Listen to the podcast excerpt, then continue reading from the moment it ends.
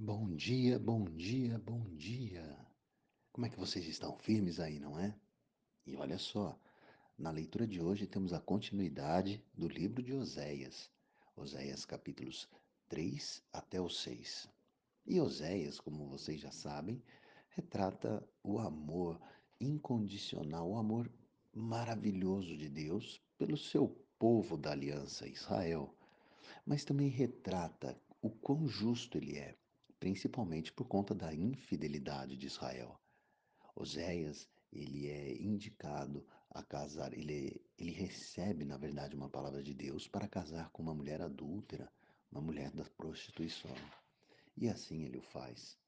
No capítulo 3, ele começa e ele, e ele retrata mais uma vez essa descrição, dizendo: Disse-me o Senhor, vai outra vez, ama uma mulher amada de seu amigo e adúltera.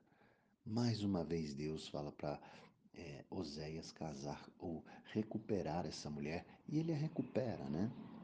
Na continuidade do capítulo 3 é descrito que ele paga por ela 15 peças de prata e um homer, um homer e meio de cevada. E fala para que ela o espere e ele a esperará também. Porém, ela continua na corrupção, ela continua na prostituição. Os capítulos 4, 5 e 6 continuam descrevendo os castigos de Deus, a infidelidade do povo, o quanto o povo estava distante da retidão do Senhor.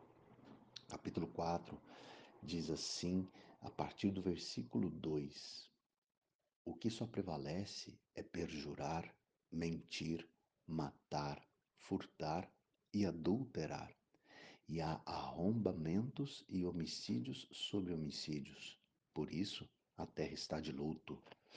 No capítulo 5, ele continua descrevendo e ele mostra a repreensão de Deus contra os sacerdotes e os príncipes, né? E olha o que ele diz no versículo 4: O seu proceder não lhes permite voltar para o seu Deus, porque um espírito de prostituição está no meio deles e não conhecem ao Senhor. No capítulo 5, ele então descreve claramente a infidelidade desse povo, inclusive dos príncipes e dos reis, dos sacerdotes, né? Porque eles se vendiam para as prostituições e a prostituição, segundo dizem Oséias, ela entorpece a mente. E aí, no capítulo 6, ele fala sobre uma conversão insincera. Eles, na verdade, diziam que se convertiam a Deus, que acreditavam em Deus, mas de fato não acreditavam. Aqui nós temos um versículo que costumeiramente falamos, que está no versículo 6. Capítulo 6, versículo 6 diz assim: Pois misericórdia quero e não sacrifício, e o conhecimento de Deus mais do que holocaustos. Gente, esses descritos ou essas mensurações de Deus mostram claramente o quão justo ele é. E mais, parece que Oséias retrata inegavelmente o mundo do agora.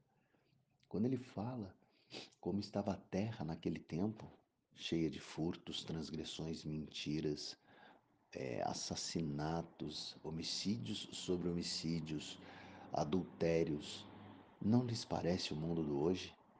Não lhes lembra as informações que recebemos do agora? Quando ele diz que eles se vendiam na prostituição e pela prostituição eram contaminados, não nos parece a retratação da sociedade do hoje? E quando ele fala que ele espera misericórdia e não sacrifícios e o conhecimento de Deus mais do que holocaustos, isso não vos lembra as igrejas dos, do, dos dias de hoje? As igrejas que oferecem sacrifícios, pensando que estes sacrifícios vão ser inegavelmente a recuperação de um relacionamento com Deus, ao invés da misericórdia? Que igrejas apresentam holocaustos ao invés do conhecimento da palavra do Senhor? Sabe, meus irmãos, o adultério de Israel, retratado em Oséias, nos lembra muito o adultério da sociedade do agora. Pessoas que se vendem com facilidade para o sucesso profissional, pessoas que se entregam para a prostituição, pessoas que furtam corriqueiramente, homicídios atrás de homicídios. E o pior, pessoas que entendem que o sacrifício se faz suficiente para resgatar a salvação. E isso nós sabemos pelo conhecimento da palavra de Deus. Não é possível. A única coisa que nos leva para termos a graça redentora do Senhor é o sacrifício de Jesus. É o reconhecimento que Jesus, inegavelmente, morreu por cada um de nós. Israel é retratada em Oséias como uma mulher adúltera que trai constantemente o marido que tanto a ama. Israel pagará por, esse, por esta violação.